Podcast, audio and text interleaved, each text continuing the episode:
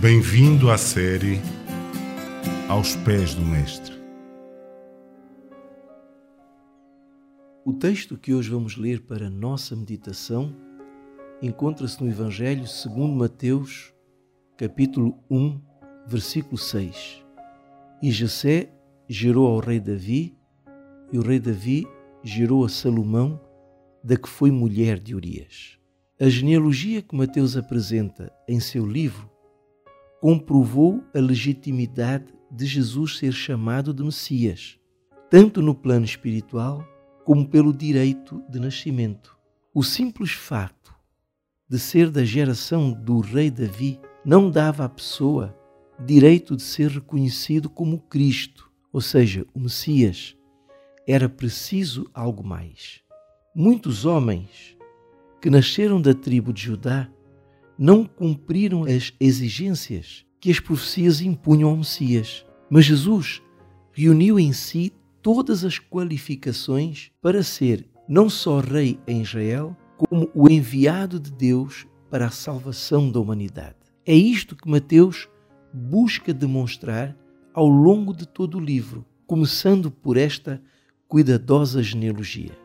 O título grego Cristo tinha o mesmo sentido da palavra hebraica Messias, que significava ungido de Deus ou escolhido de Deus. Os ungidos eram homens que Deus levantava nos dias do Velho Testamento para realizar encargos especiais diante de Deus e perante o povo, como os reis, os profetas e os sacerdotes. O Senhor Jesus tinha sobre si uma unção especial que lhe fora outorgada pelo Espírito Santo. Era cheio do Espírito Santo e, sob esta unção, realizaria toda sua obra e exerceria o seu ministério. Outro detalhe interessante que chama a atenção neste texto é a maneira como Mateus informa o nascimento de Jesus. O rei Davi gerou a Salomão da que foi mulher de Urias. O nome da mulher de Urias é Batseba. Sabemos disso porque a história que descreve o relacionamento de Davi com esta mulher se encontra no segundo livro de Samuel. Davi teve muitos filhos e um deles foi Salomão, que ele teve com Batseba, que fora mulher de Urias. A este filho, Davi deu o direito de ser rei. Como rei, Davi tinha plena liberdade de ação. Ninguém podia contestar a palavra ou a decisão do rei.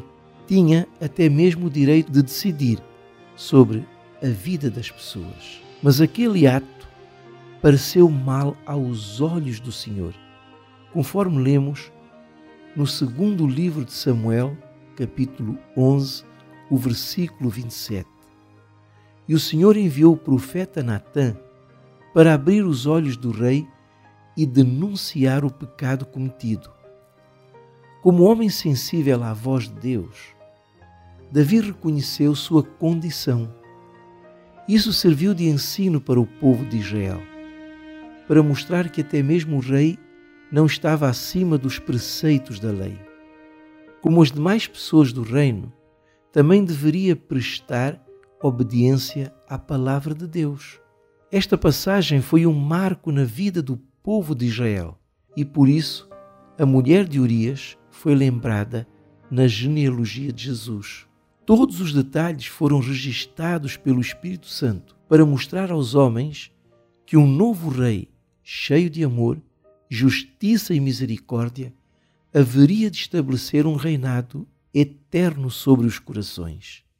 E foi-lhe dado o domínio e a honra e o reino, para que todos os povos, nações e línguas o servissem.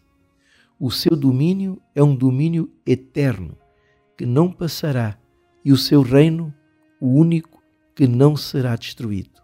Daniel, capítulo 7, versículo 14. Que Deus o abençoe. Acabou de ouvir aos pés do Mestre